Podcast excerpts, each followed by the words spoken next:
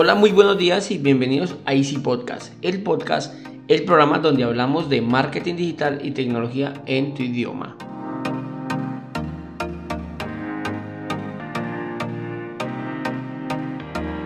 Bueno, primero que todo, me disculpan esta voz, como notan, está un poquito eh, resfriado, enfermo, con gripa, como quieran decirlo, entonces aún, aún se siente bastante. Entonces, pues hoy, hoy quería hablarte saltando ese temita, cuando tienes una página web, la verdad tienes que tener en cuenta varios puntos, que el CMS, que el modelo, que el diseño, eh, el SEO, que es importantísimo, y el resultante, pues es nuestra página web. Pero al final, siempre debes tener en cuenta la velocidad. Para eso Google nos una herramienta para medir cómo es tu tiempo de respuesta de cada página, ya te lo cuento. Pero antes Quiero recordarte que en asisten.com tenemos desarrollo web, marketing digital y ahora cursos online con todo lo necesario para el marketing online para emprendedores. Y sin más, comenzamos.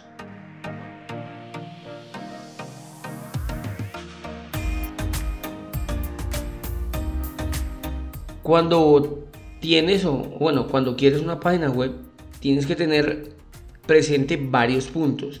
¿Cómo es el modelo de nuestra página? Bueno, por ejemplo, si será una landing page, si será una página web informativa, si será una tienda virtual o un e-commerce. Después, pues vamos a, tener presente qué plataforma. Si la vamos a hacer con Joomla, con Wix, con Shopify o como ya saben, como nosotros o como yo te recomiendo, con WordPress. Una vez creada la plataforma definida en qué plataforma, debes saber cuál sim vas a, trabajar. Yo, como saben, los que me han escuchado, saben que recomiendo solamente tres. Astra, GeneratePress y Genesis. Finalmente, listo, el diseño. Cuando terminas, queda un último paso y es validar la velocidad. Eso normalmente siempre, por decirlo de alguna manera, lo obviamos o no lo tenemos en cuenta. Para eso, Google tiene una herramienta súper útil que se llama PageSpeed. Esa página, pagespeed.web.dev, aquí en las notas les dejo el link para que puedan entrar. Allí solamente debes poner la dirección de tu página web y Google realiza las pruebas de rendimiento. Es una página súper minimalista, muy al estilo Google, donde solo hay una barra para escribir la dirección y un botón que pone analizar. Ya está. Ah, escribimos esto, le damos a analizar y él comienza a realizar las pruebas. Tiene dos evaluaciones principales, en móvil y la versión de escritorio. Eh, te adelanto que la versión de móvil es la importante y sobre todo la más difícil de mejorar la velocidad. Seguido encontramos la experiencia que tienen sus usuarios al momento de cargar y entrar a tu página web. Ya te las voy a explicar, son, son cuatro perdón, son seis. Esas seis opciones ya te las voy a explicar ya que son muy importantes. Tiene como unas barritas, por decirlo así, que pasan de verde a rojo. La idea es que siempre estemos en verde, ¿no? Evidentemente. Entonces, la primera opción dice el Largas Contentful Paint. Bueno, me disculpa mi inglés allí, que sería como el despliegue del contenido más extenso es el tiempo que tarda la página en mostrar todo su contenido. Listo, entonces allí nos entrega la calificación. Luego tenemos eh, First Input Delay, que sería la demora de la primera entrada. Esa lo que hace es medir el tiempo que un usuario puede comenzar a, interactuar con la página, dar un clic, scroll o rellenar un formulario. Luego sigue eh, Cumulative Layout Shift, que sería el cambio acumulativo del diseño. Ese es un poquito rarito, pero básicamente son los cambios sin previo aviso del diseño. Si Google ha indexado un botón y ahora ya no está, o no sé, eh, no sé si, si de pronto te ha pasado que ves un botón y le das clic y cuando le vas a dar clic no aparece o se va como otra parte porque aún hacía falta cargar una imagen. Eso es molesto. Eso es lo que mide esta métrica. Em, luego tenemos First Contentful Paint, que sería el primer despliegue del contenido, la traducción literal, lo que hace es que nos mide el tiempo que tu usuario puede ver tu página web. La, la primera imagen o el primer texto que ve apenas va a cargar eh, tu página. Luego, Interaction to Spine, que sería, bueno, este es experimental, pero lo que hace es para medir la respuesta de la siguiente acción.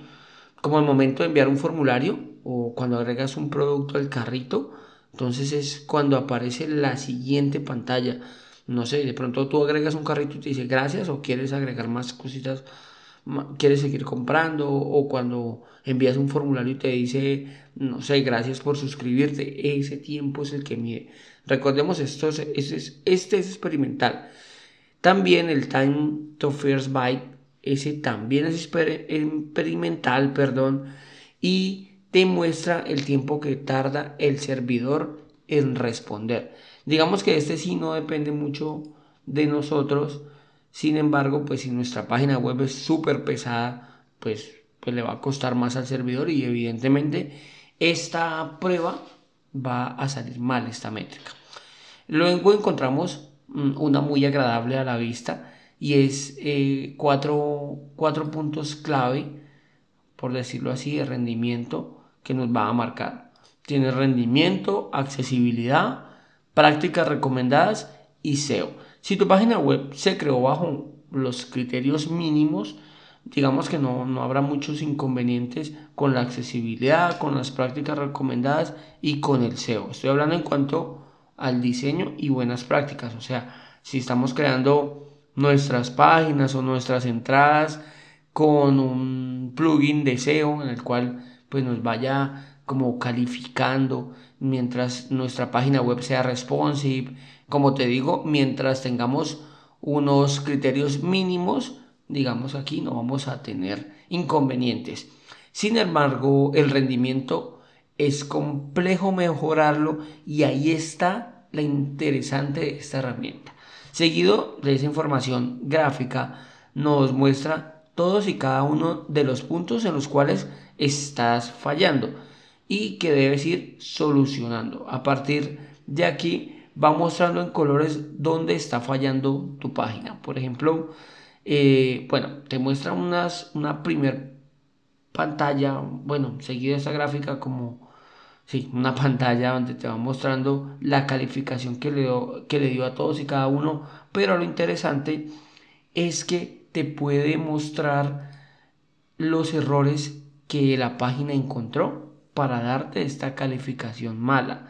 Entonces debemos de arrancar con cada uno. Normalmente es el código de JavaScript que no se usa, los tiempos de respuesta del servidor. Ya te digo, si utilizas eh, pues una página web mm, lenta, lenta, me refiero a lenta, hay constructores que sí conozco personas que hacen que utilizan constructores, no sé, Divi, Elementor y funcionan muy bien.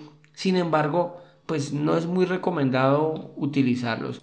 Así logres obtener una velocidad muy buena lo que estás haciendo es depender de un plugin y si vas a cambiar de SIM, le vas a hacer actualizaciones, eso te va a generar cantidad de inconvenientes. Sin contar que cuando tienes que usar opciones mm, pues útiles o básicas incluso, debes recurrir a la versión de pago.